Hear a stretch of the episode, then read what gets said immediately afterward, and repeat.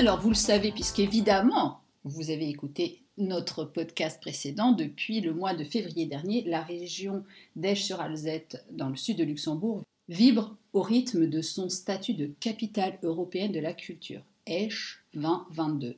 Esch 22, Esch 2022, vous choisissez la formule que vous souhaitez. Enfin bref, c'est une véritable machine riche de plus de 2000 événements portés par plus de 130 partenaires.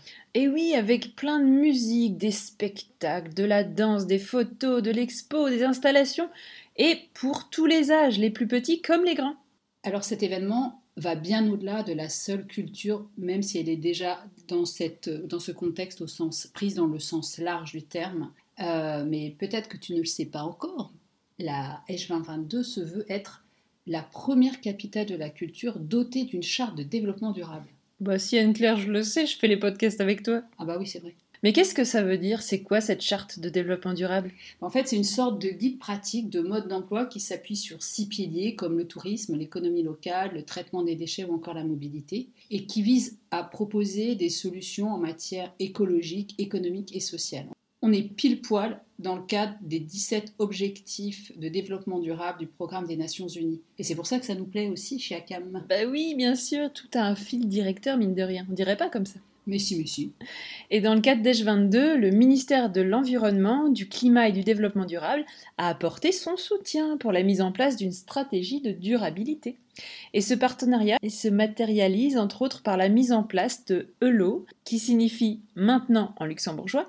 C'est en fait un consortium d'organisations et d'institutions qui s'engagent à rendre des événements et des projets culturels plus écologiques, plus socialement responsables et économiquement soutenables c'est vraiment sympa et surtout que bien évidemment toutes ces initiatives et ces projets ne vont pas se terminer avec l'année de la culture. Beaucoup vont se prolonger au-delà de 2022 et auront évidemment un impact durable non seulement sur la ville d'Esch mais aussi dans la région et puis d'une manière plus générale seront probablement un exemple, une source d'inspiration pour les futurs organisateurs d'événements et de projets culturels. Oui, en tous les cas, on l'espère vraiment.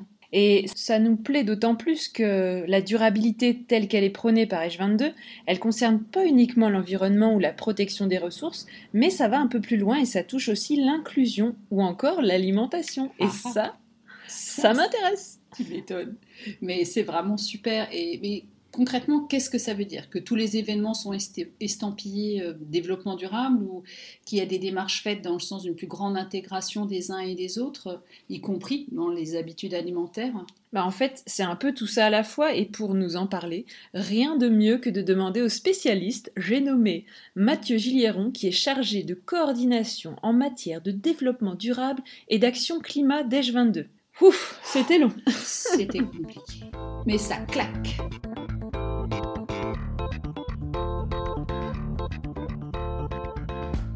Mathieu. Bonjour Mathieu. Moyenne, moyenne. Alors, euh, chargé de coordination en matière de développement durable et d'action climat, Pétard, ça prend quand même pas mal de place sur une carte de visite ou comme signature mail. Mais concrètement, euh, qu'est-ce qu'il fait ce chargé Quel est ton rôle au sein d'EJ 2022 Ouais, ouais, ça c'est sûr que c'est très très long. C'est même une blague, parce qu'en fait, sur, sur, certaines communications externes, euh, ils raccourcissent et donc ils mettent responsable climat. Donc ça raccourci. Fait, ouais, ça fait beaucoup rire mes collègues parce que quand il y a du soleil, ben, on me félicite et quand il pleut, euh, on, se, on est moins content. Donc oui, oui, non, le, titre à rallonge comme ça, euh, pareil, je suis pas, je suis pas spécialement fan, mais après je suis pas responsable de ça. Concrètement, moi, ce que je fais, c'est vraiment l'aspect chargé de projet. C'est j'accompagne et, euh, et, je coordonne la mise en place d'actions durables et la mise en place de la stratégie durable au sein d'Edge 2022. Donc en fait, on a plusieurs porteurs de projets 130. Et on a aussi les projets internes qui sont gérés par les équipages 2022.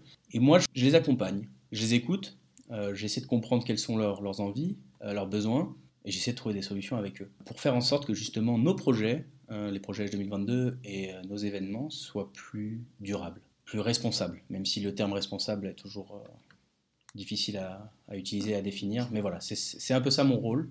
Coordonner, accompagner et vraiment donner une une direction commune à tous ces événements et à tous ces projets. Chouette.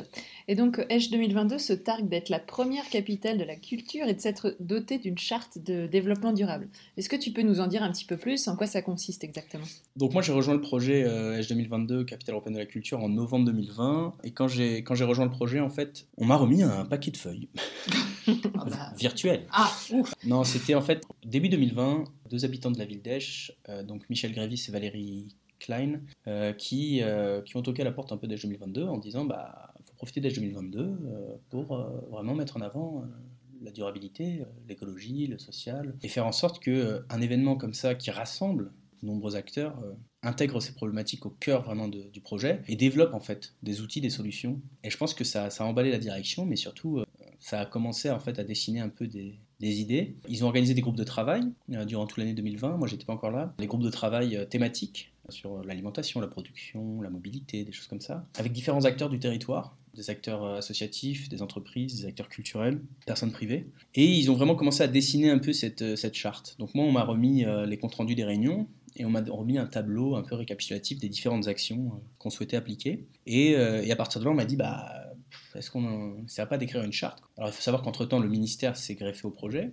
ministère de l'Environnement, du Climat et Développement durable, et a soutenu le projet pour qu'il y ait une personne à temps plein qui soit embauchée, à savoir moi. D'accord. Et euh, qui a fixé des objectifs euh, qui allaient au-delà d'Edge 2022, justement. De faire en sorte que ce qu'on développe dans le cadre d'Edge 2022 ait un impact positif sur le long terme. Et c'est la base de la durabilité, ça, comme son nom l'indique. Il faut que ça dure dans le temps. Donc là, on a première mission, c'était de définir cette charte euh, qui a été écrite donc en novembre 2020, présentée le 15 décembre. Avec du recul, moi je l'aime beaucoup la charte. Ça reste une charte. C'est un document papier qui, même s'il est factuel, même s'il donne des, orientations précises, c'est très beau de donner un papier, mais pour que les gens l'appliquent derrière, euh, c'est compliqué. Donc la volonté qu'on avait, euh, c'était vraiment d'aller au-delà de cette charte et d'accompagner, de, développer des outils pour euh, accompagner. Donner un exemple très simple, si on te dit qu'il faut utiliser de la vaisselle réutilisable, sur tes événements et plus de la vaisselle jetable en plastique ou en carton, même euh, biodégradable ou compostable. Ça n'a pas de sens si la solution n'existe pas. Donc l'objectif c'est de travailler aussi avec les différents acteurs pour trouver une solution pérenne, une solution qui, qui réponde aux besoins de tous, que chacun fasse pas quelque chose dans son coin et de faire en sorte que voilà cette solution se développe. Et donc c'était ça un peu notre volonté, c'était vraiment d'accompagner le développement de différentes solutions au travers d'H 2022, au travers des différents projets. Donc c'est un peu ça. Donc oui, une charte évidemment pour cadrer, pour donner une direction commune. Mais au-delà de la charte, c'est ce qu'on a, ce qu'on a développé derrière, euh, à savoir euh, ELO, qui, euh, qui vraiment symbolise l'action H 2022 et qui sera vraiment l'héritage. Je fais des guillemets, mais vous ne pouvez pas le voir, c'est un podcast. mais qui sera l'héritage de, H 2022, c'est ELO. Mais alors, qu'est-ce qui se cache maintenant derrière ELO? Bah, Elo, ouais, ouais, ouais, exactement. bah, voilà, Elo, en fait, c'est euh, un projet qu'on a, qu'on a commencé justement donc, à développer réellement euh, début 2021, avec cette, vraie, cette idée vraiment de comment on pouvait accompagner euh, les porteurs de projets, les organisateurs d'événements au quotidien, sans avoir à être un standard téléphonique. Parce que le souci, c'est que pendant longtemps, bah, c'était je recevais des mails, je répondais à des questions, et puis, puis quelqu'un d'autre m'appelait, je répondais à une autre question. Et c'est vrai que bah, tu te rends compte que souvent, c'est la même question qui ressort. Tu dis, bah, je vais peut-être simplifier la démarche et dire, bah, plutôt que de m'appeler, euh, il y a l'information là et vous avez plus besoin de m'appeler. Euh, pas que j'aime pas parler aux gens, mais c'est juste que quand tu as 130 porteurs de projet, 130 fois répéter la même voilà. chose. Voilà, voilà, voilà. Euh, ça prend du temps. Exactement. Euh, Elo, c'est d'abord c'est d'abord un nom, donc maintenant, ça veut dire maintenant luxembourgeois, et c'est la création de Irina Moons, qui est une artiste luxembourgeoise de grand talent, échoise, de, de grand talent, euh, qui en fait, on avait fait un, on avait convié plusieurs agences euh, créatives à, à pitcher mais à l'époque, on avait juste euh, évoqué l'idée, c'était vraiment une ébauche de on veut faire un, guide durable, on veut apporter des réponses, on veut accompagner, on veut communiquer. C'était pas très précis, je me souviens. mais parce que c'est ça aussi l'idée du pitch, c'est de laisser un peu de la liberté, quoi. Et, et, je me souviens, donc on avait quatre agences qui ont pitché. Sur les quatre, il y en a deux qui nous ont présenté des trucs quand on a vu ça, on dit là, wow. Il y en a une, donc c'était Irina et Maïda, sa collègue de Hamgrown à l'époque, euh, qui nous ont présenté, bah, en fait, Elo, tout de suite, le nom Elo, avec le logo. Et on était là, ah ouais, non, mais là, c'est fini, quoi. Moi, je m'imagine pas faire autre chose que Elo, quoi. C'est parfait, quoi. Ça correspond exactement à ce que je veux. Donc, c'est parti de là, voilà, c'est Irina Elo qui a fait l'identité graphique euh, et ces six petits personnages. Nous, on avait déjà défini, donc, les, les catégories, les critères, on va dire les piliers euh, du développement durable qu'on voulait, sur lesquels on veut travailler. Mais Irina a vraiment euh, défini l'identité graphique, le nom Elo. Et ensuite, il y a eu l'agence Fame, Fame Studio, donc Livia et Delphine, qui ont fait tout un travail aussi de, formulation pour trouver toutes ces, ces petites taglines. Donc, agir mieux maintenant, des choses comme ça. Donc ça c'est la première chose. Donc Elo c'est cette identité graphique qu'on a beaucoup, qu'on aime beaucoup, qu'on essaie vraiment de, d'utiliser au maximum. Et puis ensuite, bah, Elo, qu'est-ce que c'est en fait? C'est simplement un réseau, un réseau d'acteurs et de solutions durables. Qu'est-ce que ça veut dire? Ça veut dire que euh, Edge 2022 euh, se construit autour de 130 porteurs de projets et de nombreux partenaires, que ce soit des communes, que ce soit des acteurs euh, privés, que ce soit des, des, entreprises, des associations. Chacune, à leur niveau, ont des événements, mais ont aussi des solutions, des choses qu'ils appliquent déjà. Et je pense que la base de la durabilité, en fait, c'est de partager. C'est le partage. ouais, c'est ça et mettre en euh, commun des, exactement. Et donc, euh, expériences. Exactement, partage d'expériences, partage de, de, savoir, partage d'outils. Mhm. Moi, je dis toujours, il faut arrêter de réinventer la roue à chaque fois. Quand tu penses un projet, tu investis du temps, tu investis de l'argent, tu investis de l'énergie. C'est bête de se dire qu'à la fin du projet, tout ça est perdu. Et puis surtout, c'est bête de se dire qu'il y a quelqu'un d'autre qui va réinvestir ce temps, cet argent et cette énergie pour faire la même chose que tu as fait. Donc, euh, donc ça part de ce constat très simple, qui ne qui vient pas de moi, je veux dire, c'est quelque chose d'assez connu maintenant. Je veux dire, quand tu penses à un événement, euh, tu te poses la, première question que tu vas te poser, si tu veux faire de manière efficace, euh, surtout si tu es en temps de crise où peut-être l'argent est plus difficile à trouver, tu vas te dire, est-ce que je peux pas le faire de manière, est-ce que je peux, on peut pas me prêter, est-ce qu'on peut pas partager des bonnes pratiques, faire des échanges, voilà. Et donc c'est parti de là. Donc Elo c'est ça, c'est ce réseau, et ça se matérialise en fait par le site elo.lu qui lui est le guide, euh, le guide euh, dans le sens euh, le, comme un, comme un, livre. Quoi. Et l'idée, c'est que quand tu veux organiser un événement, organiser un projet, travailler sur un projet, tu peux te connecter sur le site internet. En fonction des problématiques que tu souhaites aborder, tu peux consulter les fiches thématiques qui vont déjà un peu orienter ta réflexion, euh, t'amener peut-être à te questionner, à questionner ton projet. Et puis ensuite, si tu veux t'inspirer, il y a les cas pratiques. Les cas pratiques, là, ça va vraiment être des, actions qui ont été appliquées sur des événements, testées, qui ont des retours et qui fonctionnent. Je veux dire, je ne veux pas mettre quelque chose qui ne fonctionne pas. Ou alors, si ça ne fonctionne pas, on va surtout dire euh, qu'est-ce qui n'a pas fonctionné et pourquoi il ne faut pas le faire. Ça peut être intéressant pour mettre en garde. Mhm. Mais par contre, euh, on va surtout mettre en avant voilà, ce qui fonctionne, ce qui est appliqué sur le territoire et ce qui est une réelle réponse. Parce que ça aussi, c'est quelque chose qui... On, parle toujours de greenwashing. greenwashing, c'est cette, cette idée que pour cacher la misère, tu, vas, tu, vas, tu vas mettre en avant ce que tu fais et que ce que tu fais n'a pas réellement un impact euh, important. Quand on parle de, durabilité, quand on parle d'écologie, ce qui a le plus d'impact, c'est ce que tu vois le moins. Euh, sur un événement, ce qui va avoir vraiment de l'impact, c'est l'énergie que tu vas consommer, c'est euh, la manière dont tu as fait ton événement. Je donne un exemple très simple. Quand tu vas sur un concert, tu ne penses pas au déplacement du groupe qui est venu à ce concert à toute la technique qu'il y a autour. Tu penses pas à ça quand tu es sur ton événement. Et ça, c'est cet impact-là qui est essentiel. Et donc, c'est sur ça qu'il faut travailler. Mais ça, derrière, si demain tu vas sur un événement et que cet événement a fait en sorte de travailler avec des acteurs locaux, des prestataires locaux, de peut-être avoir utilisé la technique qui était sur place plutôt que d'amener une technique, des choses comme ça, bah, toi, tu n'es pas au courant en tant que visiteur, tu fais pas la différence entre un événement où euh, le matos est arrivé des États-Unis par avion, il arrive ce soir, il repart demain pour aller en Irlande, entre un événement qui en fait euh, utilise le matos sur place et, euh, et voilà. Toi, en tant que visiteur, tu n'as aucune idée de tout ça. Bah, c'est ces choses-là qui sont essentielles et c'est ces choses-là qu'il faut aussi mettre en avant. Et c'est pour ça que les cas pratiques, les fiches thématiques et la communication sont essentielles. Et la communication, pour ça, on a développé des totems, des totems qu'on vient construire euh, sur les différents événements. Et en fait, sur ces totems, on a des ronds amovibles qui sont aimantés. Et en fait, sur ces ronds, il y a des actions qui sont marquées. Et en fait, quand le rond est affiché, c'est-à-dire que l'action est réellement appliquée. Parce qu'on va être transparent aussi. On va trop souvent sur des événements où on te dit on a ce label, on a cette certification. Ça fait bien. Et tu sais pas ce qu'il y a derrière en fait. C'est très bien d'avoir la certification, c'est génial, félicitations, bravo. Mais tu sais pas ce que ça veut dire, tu sais pas ce que ça implique. Nous, on veut être transparent aussi, on veut accompagner dans la communication claire et précise. Puis au-delà de la transparence, ça permet aussi la prise de conscience du Exactement. visiteur. Parce que tu viens de le dire. Euh, le visiteur ne se rend pas forcément compte de ce qui mmh. est mis en place. Le mmh. fait de le matérialiser quelque part, bah, c'est ah tiens ça j'y avais pas pensé et voilà il a fallu quand même le repenser pour le rendre le plus durable possible. Ouais, exactement. Euh, moi, je repense aux francopholies qui ont eu lieu récemment à Esch. Il y a des petits trucs très intéressants sur les francopholies que les, gens n'ont peut-être pas fait attention et qu'on retrouve aussi sur les totems.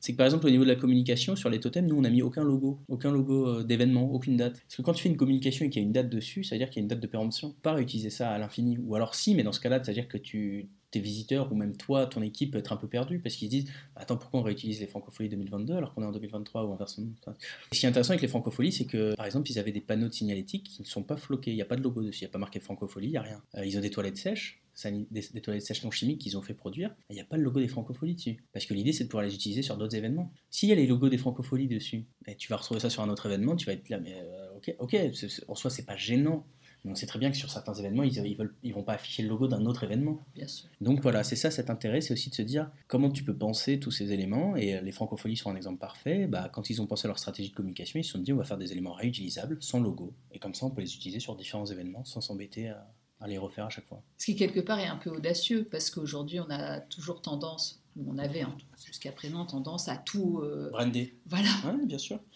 je pense que c'est ça qui est très intéressant et, euh, et c'est ça aussi qui fait peur à certains, c'est que ça demande de, repenser un peu ton métier. Euh, je prends l'exemple des, des Eco-Cups. Les Eco-Cups, c'était devenu un, outil marketing. Les gens collectionnent les gobelets. Tu fais le Hellfest 2019, 2020, enfin il y, en a qui n'ont pas eu lieu à cause du Covid, mais ce que je veux dire, c'est que tu vas retrouver des mecs qui ont des Eco-Cups de tous les Hellfest. Ok, génial, trop bien. Enfin, je sais pas, je prends l'exemple des Hellfest, je sais pas comment ils font. Dans ce cas-là, ça veut dire que tous les ans, tu dois reproduire ton gobelet. Sauf qu'un Eco-Cup, euh, une Eco-Cup, un gobelet comme ça réutilisable, sans rentrer dans les chiffres, parce que c'est. Voilà, mais il faut l'utiliser à peu près 7 fois pour que son impact soit moindre qu'un gobelet jetable. Parce que ça reste du plastique. C'est pas le même plastique, mais ça reste du plastique, ça reste de la pétrochimie la plupart du temps. Puis surtout, c'est quelque chose qu'il faut laver, qu'il faut stocker, qu'il faut sécher, tout un, tout et qu'il faut acheminer, qu'il faut tout, un truc. Si tous les ans tu vas refaire tes gobelets, j'ai envie de te dire, dans ce cas-là, c'est pas dans une démarche responsable, tu es simplement dans une démarche marketing. Donc l'idée c'est déjà de dire on va arrêter d'utiliser les éco-cups comme ça. On va tous utiliser les mêmes éco-cups, on va arrêter de s'embêter, on va juste euh, mettre tout en commun, on va utiliser les mêmes éco-cups, on va pas l'utiliser comme outil marketing. Bah, certaines personnes vont se dire ah oui mais attends non, moi je veux faire mon logo, je veux faire machin. Je fais oui mais dans ce cas-là ça c'est pas durable, c'est pas le but. Ta communication tu peux la faire autrement. Si tu as besoin des éco-cups, alors après voilà, il y a certains projets qui vont me dire oui mais l'éco-cup ça va être un objet... Euh,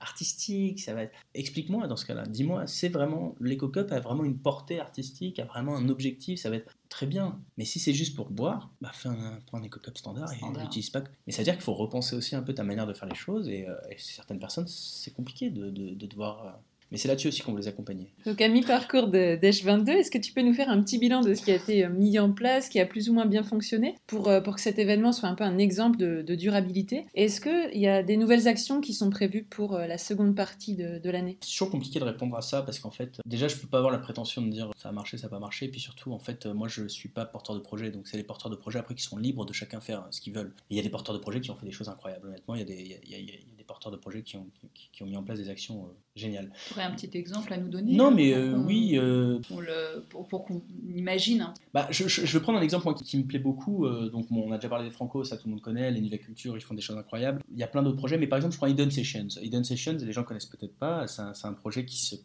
qui va être sur quatre dates différentes. À chaque fois, c'est dans des lieux un peu euh, qui sortent de l'ordinaire. Et le dernier événement en date, c'était à la Sauvage, c'était dans, euh, dans cette église à la Sauvage. Et en fait, c'était une soirée électro en mode silent disco. Ce qui est intéressant avec Hidden Session, c'est que quand ils m'ont contacté euh, la première fois il y a quelques mois, ils m'ont dit donc on va faire ces quatre événements. On a envie vraiment d'inclure les points de, les éléments durables, de, voilà, de faire en sorte que cet événement soit durable, soit responsable. C'est Léa qui s'occupe de, ça chez eux et qui est quelqu'un d'hyper engagé dans ces questions-là. Mais en fait, c'était trop bien parce qu'ils étaient à l'écoute de tout. Ils voulaient, ils voulaient savoir. Et donc en fait, j'ai partagé avec eux des idées. Ils m'ont partagé à leur tour des idées. Et en fait, on voit une évolution.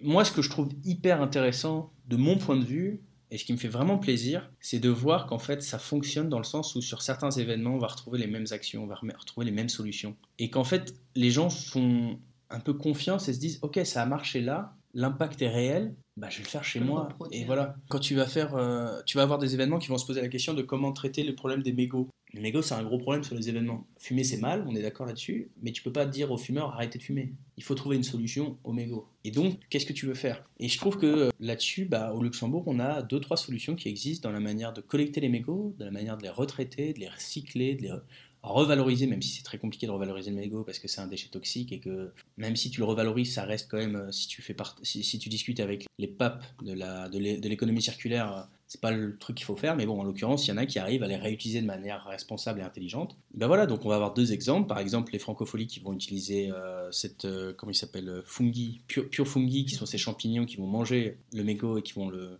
le digérer et le retransformer en, un nouveau matériau qu'on peut utiliser, qu'on peut modeler, euh, mais aussi euh, Scheim Luxembourg qui, qui, sont utilisés par exemple pour Hidden Sessions. Donc là, ils mettent les cendriers Scheim et il y a un côté voilà, où tu peux mettre ton mégot et le Scheim ensuite les recycle, les retransforme pour en faire du mobilier urbain. Ben voilà, ça c'est deux solutions qui sont là au Luxembourg. Donc t'embêtes plus à chercher. Ça existe, ça fonctionne, ils ont l'expérience, tu organises ton événement, tu vas les voir, ils te mettent ça à disposition, ça prend, ça prend pas longtemps, c'est facile à faire. Mhm. Fin de l'histoire. Cherche pas plus loin. Ça, c'est un exemple parmi d'autres. Mhm. Nous, euh, un, des gros projets sur lequel je travaille et où j'aimerais vraiment que, que ça soit plus naturel, mais c'est pas encore le cas, c'est l'aspect alimentation. Alimentation, c'est super compliqué en fait. Parce qu'on se rend compte que euh, tu as beau mettre, vouloir mettre en place des produits de saison issus d'une agriculture euh, responsable. Euh, je mets les guillemets aussi parce que c'est toujours, euh, ils ne le voient pas, mais agriculture responsable, c'est toujours des produits de saison, mais agriculture responsable, bio, qui soient locaux. Bah, en fait, tu te rends compte qu'il y a peu d'événements qui le font vraiment parce que les prestataires ne le font pas en fait et que tu vas te retrouver sur un événement à manger un produit typiquement luxembourgeois comme une, je vais le prononcer très très mal donc il faudra me corriger, une Gromperer qui cherche. voilà. Mais en fait, tu vas te rendre compte que la pomme de terre qui est dedans n'est pas une pomme de terre luxembourgeoise. En soi, c'est pas dramatique. Elle vient d'Allemagne. C'est pas grave. Je veux dire, c'est pas non plus très bon. Mais la pomme de terre, c'est quand même un produit national, je veux dire. Et surtout, tu le communiques pas aux gens. Les gens vont penser que parce que c'est un, une grande pomme qui a un plat typiquement luxembourgeois, bah, ils s'attendent à ce que la pomme de terre soit luxembourgeoise. Voilà. Bah, c'est un exemple parfait de te dire non, c'est pas le cas. Donc nous, il faut aussi qu'on puisse accompagner et faire en sorte que sur les événements qui, qui font l'effort justement de travailler avec des produits luxembourgeois, des produits issus d'une agriculture responsable, pas industrielle, euh, bah, puissent le communiquer et mettre en avant. Donc ça, c'est des choses sur lesquelles j'aimerais vraiment que ça soit plus... Alors ça, pour le coup, très honnêtement, là, si je suis transparent, ça, ça a été pas un échec, mais on n'a pas réussi encore à trouver la meilleure manière de le faire et euh, on n'a jamais trouvé vraiment les partenaires avec qui ça a marché mais d'être complètement transparent sur l'origine des produits. Je vais, je, vais, je vais, prendre un exemple très simple, le Remix Opening, la soirée de lancement d'Age 2022. On travaille avec un prestataire très très bien, euh, Monsieur Laurent. C'est un, un, traiteur, le traiteur de Niord. Et ce qui avait été intéressant, c'est que le premier menu qu'il nous avait envoyé, très très bon au demeurant, euh, mais par exemple c'était risotto au saumon. Et je dis oui, mais le saumon, c'est pas d'ici tu vas pas trouver du saumon luxembourgeois. Même si, euh, grâce au Made in Luxembourg, tu vas trouver des sushis luxembourgeois. Pas du saumon luxembourgeois. Donc il a changé, il a fait de la, du risotto à la truite déjà. Ça reste un poisson, mais la truite par rapport au saumon, c'est déjà moins. Une, On va la chercher moins loin. Voilà, c'est une agriculture qui est moins. pisciculture, moins, moins agressive. Euh, donc voilà, j'étais déjà content qu'il change. Deuxième chose, c'est que par exemple, il a fait un truc que je trouve hyper intelligent et qu'on fait jamais assez, c'est que au lieu de faire son menu et de dire OK, j'ai mon menu en tête et je vais acheter les produits pour mon menu, en fait, il est allé voir son producteur de légumes à Bastogne, donc 70 euh, km d'ici, en février, donc euh, pas la meilleure saison pour avoir des, légumes cool. Et il lui a dit Qu'est-ce que tu as à me proposer là? Alors, bien sûr, d'un seul coup, le menu c'était plus euh, des courges et tous ces cucurbitacées, comme on dit. donc, c'est sûr que d'un seul coup, le menu était peut-être moins excitant, mais en fait, il était de saison. Non, mais ce que je veux dire, c'est que c'est sûr que c'est moins excitant que pas une salade de fruits avec de l'ananas ou des produits exotiques. Quoi. Mais quand on sait travailler les, les ingrédients, on peut aussi faire des choix. Voilà, ça peut être tout à fait excitant. Évidemment. Ah, bien sûr. Mm-hmm. Mais ce que je veux dire, c'est que c'est comme Grand Copain Kitchen. Voilà.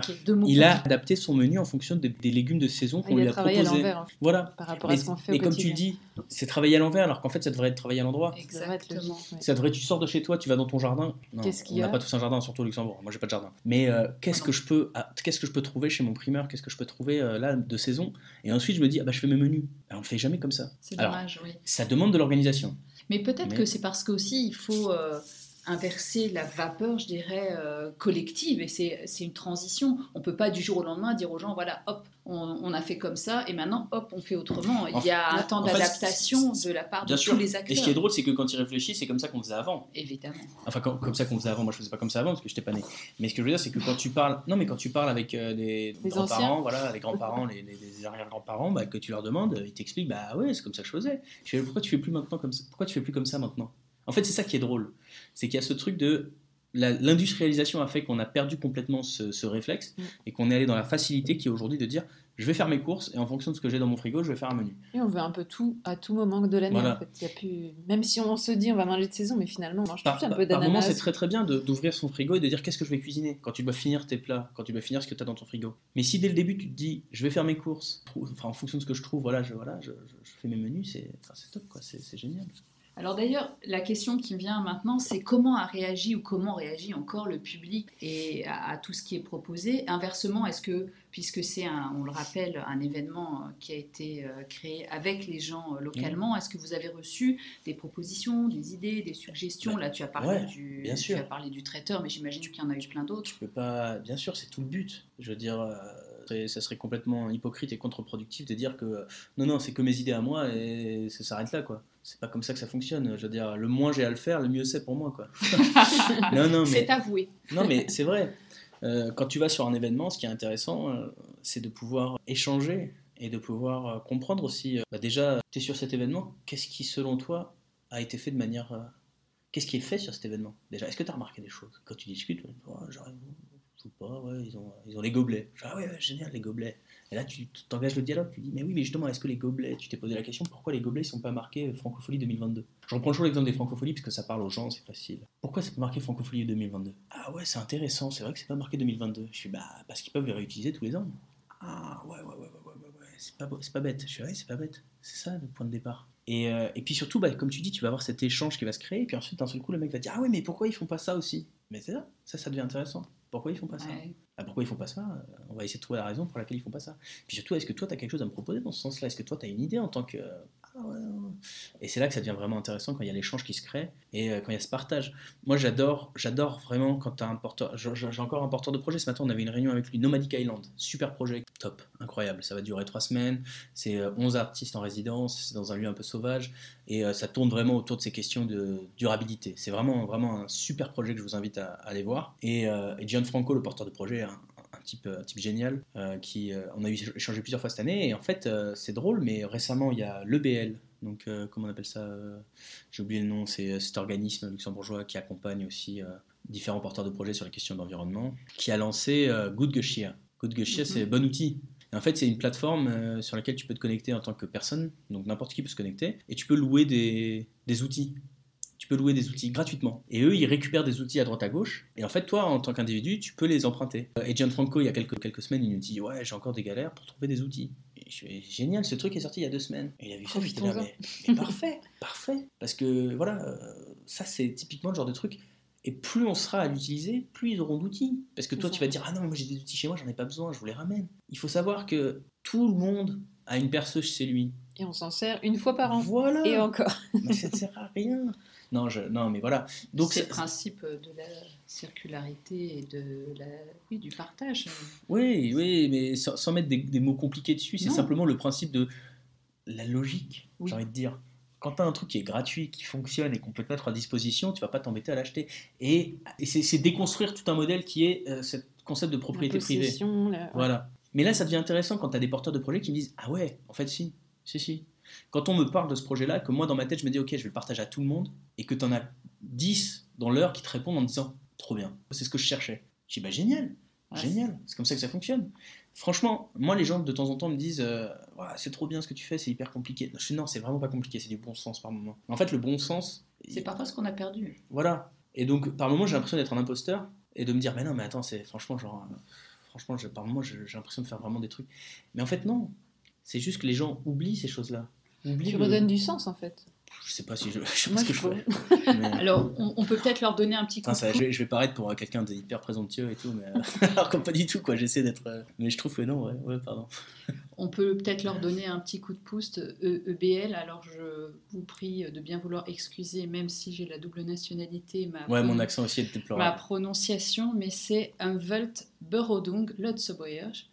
Euh, qui est une ASBL et qui est à, Luxembourgville. Donc vous pouvez la consulter sur, sur leur site www.ebl. Ils ont un autre projet qui est génial et qui, que vous pouvez même voir sur Holo déjà, et qui est le Grain Web. En fait, ils font l'analyse des sites internet pour voir si ton site internet est responsable, parce qu'il faut savoir qu'un site internet consomme de l'énergie et que tu peux fortement réduire cette consommation énergétique de manière euh, assez simple en faisant quelques ajustements. Et eux, ils font l'analyse pour toi. Ils font ça avec la Fondation Autisme qui fait l'analyse pour toi après, tu as un rapport, et en fonction de ton, ta note, tu peux euh, afficher ou pas le logo. Euh, donc nous, euh, pour le site Elo, on a fait des efforts, parce qu'on a 82 sur 100, ce qui est quand même 30 points au-dessus de la moyenne nationale. La moyenne nationale est à, ça doit être pas mal déjà. est à 53%. Bon, on a un petit site internet, on va pas se mentir. Mais par exemple, il y a des choses très simples, c'est qu'on n'a pas de vidéo, on n'a pas de trucs qui bougent, on n'a pas d'image qui bouge, on n'a pas de, trucs qui défilent, on a, on a, utilisé des couleurs assez simples. Mais par exemple, même sur le format des images que tu utilises, en fonction du format que tu vas utiliser pour tes images, l'impact La qualité va être la même, mais par contre, le poids ne va pas être le même. Donc ça, c'est des choses sur lesquelles euh, eux, ils peuvent t'accompagner. Là, les choses sur lesquelles nous, par exemple, on doit travailler, mais ça, il faut faire appel à quelqu'un qui rentre dans le code du site internet, c'est au niveau du code. Ça, moi, je peux pas, j'ai pas les compétences. Mais c'est sûr que si on voulait améliorer, il y a encore il y a quelque chose à faire. Mais, mais voilà, donc ça, c'est un exemple. Grain Web aussi. euh, les Francopholies ont leur site euh, certifié, je crois que la CUFA aussi a encore de certifi- site certifié. Il faut chercher le petit logo souvent en bas. Intéressant. Ouais, super, On ira faire un tour. Oui, puis on est content de leur euh, donner- faire un petit coup de pouce. Alors Mathieu, on arrive à la fin de ce podcast et on aime bien inviter nos auditeurs à, à un peu agir. Alors on aimerait savoir un petit peu si tu avais des choses auxquelles on pourrait les rendre attentifs pour avoir un comportement un peu plus durable sur les événements, alors aussi bien sur les événements des 22, Mm. mais de manière générale sur Alors- tous les événements culturels. Ouais. Alors moi, je vais d'abord faire une- dire une première chose, et euh, c'est pas, pas contre vous du tout. Parce que voilà, je veux pas. Mais. euh, J'espère bien. Mais il y a un truc qui, moi, me, me- chagrine toujours un peu, euh, c'est qu'il faut arrêter de faire peser le poids sur, euh, sur le citoyen. Alors, Parce qu'en fait, le souci, c'est que le citoyen, il, est, il subit beaucoup. c'est vrai. En tant que citoyen, on subit beaucoup. Quand tu veux mieux consommer, quand tu veux mieux manger, t'as beau faire tous les efforts que tu veux, à la fin, c'est souvent une question de temps, une question d'argent, une question d'accès. Si on te donne pas accès à de la bonne nourriture, aux bons aliments, si on te donne pas accès à des bons aliments à des prix corrects, et qu'on te donne pas le temps d'aller faire tes courses, tu auras beau mettre tous les efforts que tu veux, tu vas te retrouver à commander en ligne sur euh, Auchan et à, à te retrouver avec des trucs où tu sais pas vraiment ce que tu commandes. Je trouve que c'est trop facile et, euh, et souvent c'est les gouvernements, les différents gouvernements successifs, mais pas qu'au Luxembourg, dans tous les pays, font souvent peser ça sur le citoyen. Et je trouve que c'est un peu facile. Tu prends l'exemple d'un événement, tes visiteurs, ils, ils seront respectueux si tu leur permets d'être respectueux. Si tu leur mets des cendriers, euh, des poubelles de tri, bah, ils peuvent trier, ils peuvent... euh, Après, s'ils le font pas, c'est autre chose. Ça, il faut voir comment tu peux faire en sorte qu'ils trient mieux. Mais déjà, de base, si tu leur permets pas de trier, de mieux jeter leurs déchets, voilà. Et puis si simplement tu fais en sorte qu'ils aient pas de déchets, bah, c'est toi qui vas faire en sorte qu'il n'y ait pas de déchets. C'est vrai. Euh, sur un événement, tu, tu vas faire ça. Si tu mets ton événement à Pétaouchnok et que tu peux pas y accéder par la gare, c'est-à-dire que tu es obligé de venir avec ta voiture individuelle, bah dans ce cas-là, c'est de ta faute. Tu vas pas dire, tu vas pas dire à ton, à ton gars, à ton visiteur, mais maintenant prends le, prends le vélo, ça va te mettre une heure et demie aller, une heure et demie retour, et on finit à 2 heures du matin. Et prends ton vélo, viens pas en voiture. Non, il faut faire en sorte que ton événement soit accessible en transport en commun. C'est des choses toutes bêtes. Donc ça, c'est la première élément. Après, au niveau des, des citoyens, euh, moi je pense que le plus important, c'est franchement partager quoi. c'est tout bête, mais partager les trucs. Écoute, discuter avec, les, avec vos voisins, discuter avec les gens, comprenez aussi euh, qu'est-ce que qu'est-ce que chacun peut apporter à l'autre. Euh, tu peux pas avoir des compétences en tout, tu peux pas avoir des connaissances en tout, tu peux pas avoir tous les outils chez toi, ça sert à rien. L'échange. Bah, L'échange. Moi, j'ai aucune compétence en jardinage. Et mon rêve, c'est le jour où j'ai un jardin, d'avoir un petit potager. Et bah, le jour où j'ai besoin de faire un petit potager, je vais demander aux gens qui ont un potager, je vais leur dire comment t'as fait? Parce que déjà, j'ai pas le temps de, de lire tous les bouquins, d'apprendre de faire des cours de potager, de, de regarder des vidéos, Potager. de faire des, des- Des tutos. De non, permaculture. mais, voilà, de permaculture. Non, mais j'ai acheté un bouquin de permaculture parce que j'adore ça. Je suis pas si- j'ai- très envie. Mais le truc, c'est que j'étais là. Déjà, j'ai pas de jardin. Donc, euh, Ah, Ça complique un petit peu la j'ai pas de jardin, j'ai pas de balcon. Euh, donc non, je, je- je- je veux bien moi. Mais ce que je veux dire, c'est que si demain j'ai un jardin, bah, la première chose que je vais faire, c'est aller voir les gens qui ont un jardin, leur emprunter leurs outils, créer mon jardin, et voilà. Mais je veux dire, euh, je vais pas mettre la charrue avant le bœuf, acheter tout le matos, euh, dire allez maintenant je suis, je suis jardinier, je vais faire un truc de fou, alors qu'en fait, euh, j'ai aucune idée de ce que c'est. quoi. Je Donc partagez, échangez et apprenez. Je reviens euh, sur ce que tu disais tout à l'heure en disant c'est pas contre nous. C'est un message qu'on a déjà passé à plusieurs reprises dans nos podcasts. cette notion que on ne peut pas faire porter tout, Hmm. peser tout sur le citoyen lambda, que à la fois nos institutions, nos organisations doivent aussi montrer le chemin et que tu l'as parfaitement dit. C'est Hmm. compliqué aujourd'hui encore euh, d'amener les gens vers la durabilité tant qu'on n'aura pas mis ça en valeur et mis l'accent là-dessus sur Mm. les prix, sur l'accessibilité, sur la facilité et sur euh, le fait que ça devienne quelque chose euh, de normal, de standard. Et je pense que en tant que citoyen, il y a des choses sur lesquelles on doit agir. Déjà, c'est voter. On a ce pouvoir-là. Ensuite, on est consommateur. En tant que consommateur, tu as un pouvoir. Si on t'offre les possibilités de changer, par contre, et que tu changes pas, là, c'est autre chose. Mais voilà, t'es- t'es- t'es- ta responsabilité, elle est là. On me dit toujours, euh, quand je discute avec les gens, on fait oui, mais moi, je peux pas prendre le train. En plus, les trains en ce moment au Luxembourg, c'est toujours compliqué. Et je fais, mais là-dessus, oui. Tu peux pas dire aux gens, arrêtez de prendre la voiture individuelle et ne pas mettre à disposition des gens les outils pour ne plus prendre la voiture individuelle.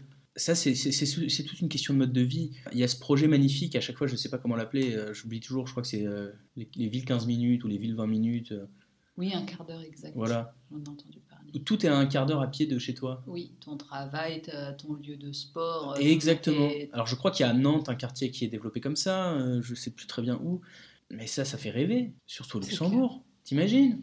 Alors oui, ça veut dire que tu dois un peu changer ton mode de vie parce que en fait, euh, je crois qu'il y a un truc, c'est qu'on a perdu cette notion du temps, on a perdu cette notion de la valeur du temps. On, on oublie trop souvent qu'en fait, euh, dans une journée, on n'a que 24 heures et que euh, tout ce temps qu'on passe dans les transports en commun, tout ce temps, mais, mais dans les voitures, tout ce temps qu'on passe à se déplacer, bah, en fait, c'est du temps qui, est- qui peut être perdu. Alors il y en a certains qui le valorisent en lisant, en écoutant des podcasts. comme Akam. Bien sûr.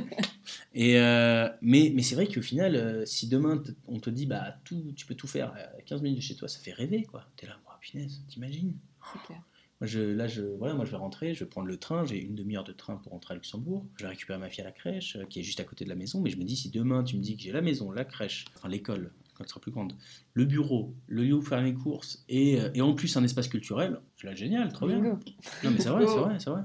Mais je pense qu'au Luxembourg, à part, Lux- à part les gens qui habitent à Luxembourgville et qui travaillent à Luxembourgville, et en plus, la majorité font pas l'effort de faire, euh, prennent quand même la voiture individuelle, je me dis qu'à Luxembourg, il y a peu de personnes qui. Oh non, moi je prends mon vélo. Oui, non, mais très bien. Mais ce que je veux dire, c'est que je pense qu'en Luxembourg, il y a encore trop de gens. Non, On est dans un pays où la voiture individuelle est quand même une religion. Eh bien, merci beaucoup Mathieu pour cet échange.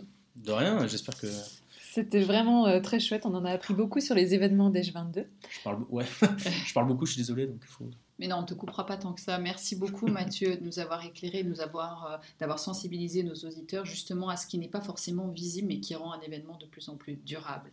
Et on vous souhaite euh, le succès que vous méritez pour Edge 2022. À bientôt. Merci, à bientôt. bientôt.